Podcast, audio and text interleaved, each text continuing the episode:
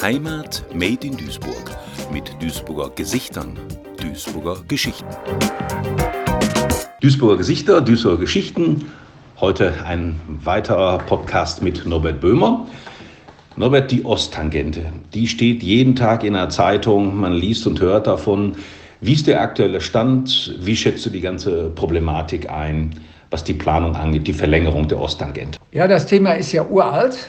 Also unsere alten Mitstreiter aus der Umweltgruppe, die kennen das schon von vor 30 Jahren. Und da wurde es immer wieder zu Recht äh, abgeschmettert, weil es ist einfach geplant durchs Rheinvorland, teilweise unmittelbar angrenzend an Naturschutzgebiete, eine Lkw-Straße für den Logistikverkehr zur Autobahn zu bauen und dummerweise auch noch genau über den Deich und unmittelbar praktisch angrenzend an alte Deponien, die mit hohem Aufwand renaturiert und gesichert worden sind.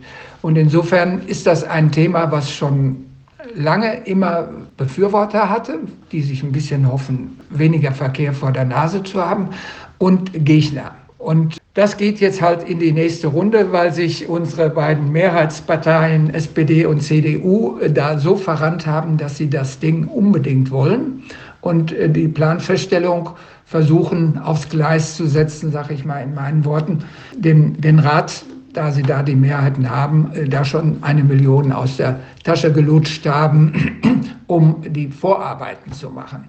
Wir laufen uns natürlich auch warm, die Gegner dieser Osttangente, und beschäftigen uns, uns auch viel mit Steuerung des also mit positiven Alternativen, dass der Logistikverkehr gesteuert werden muss über geeignete Straßen, die es aber schon auch gibt und nicht durch die Wohngebiete geführt werden darf. Und schon mal gar nicht in der heutigen Zeit eine Straße gebaut wird, die dann noch Naturschutzgebiet und Rheinvorland und Überschwemmungsgebiete des Rheins sozusagen noch kleiner macht.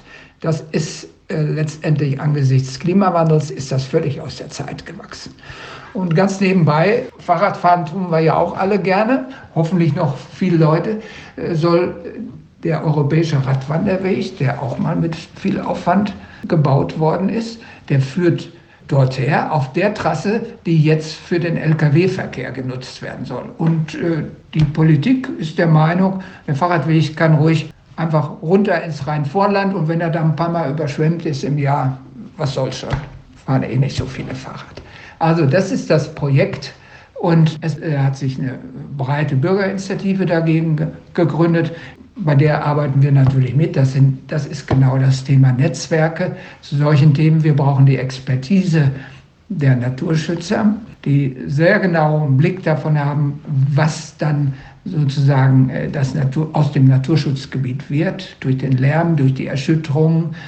Wir brauchen die Perspektive der Deichexperten, die sozusagen mit viel Geld einen Deich haben bauen lassen, wo jetzt dann 40 Tonner, Tausende herfahren sollen.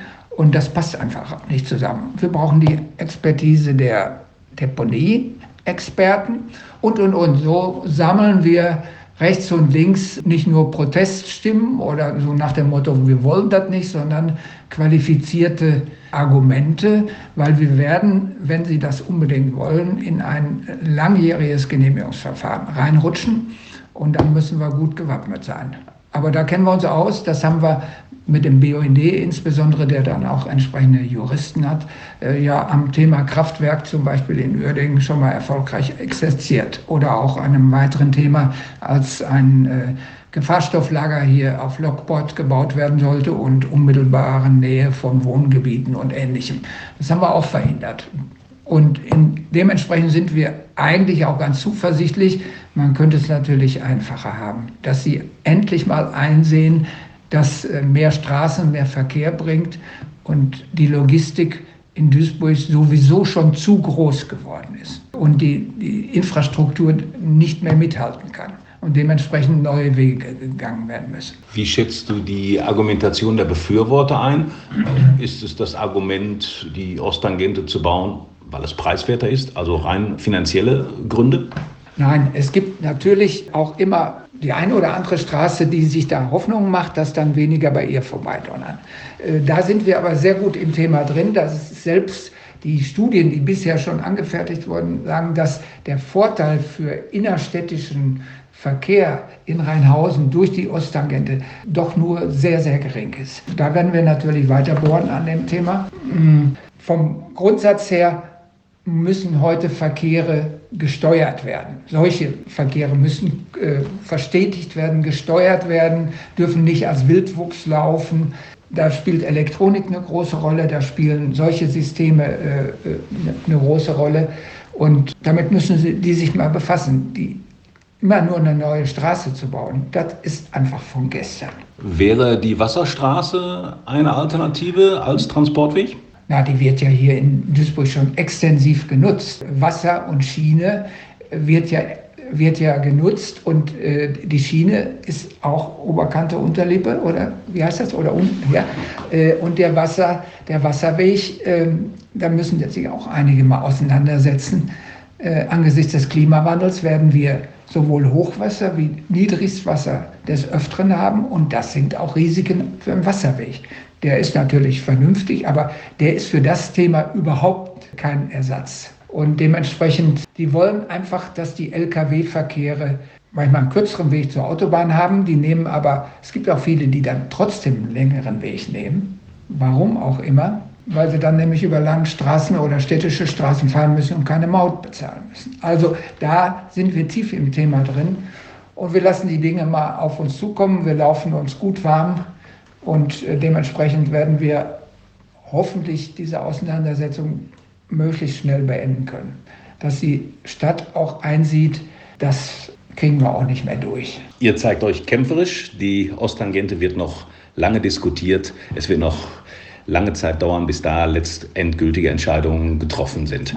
Mehr dazu sicherlich auch hier in unserem Podcast Duisburger Gesichter, Duisburger Geschichten. Vielen Dank an Norbert Böhmer. Heimat made in Duisburg mit Duisburger Gesichtern, Duisburger Geschichten. Ein Projekt des Medienforums Duisburg, gefördert vom Ministerium für Heimat, Kommunales, Bau und Gleichstellung des Landes Nordrhein-Westfalen.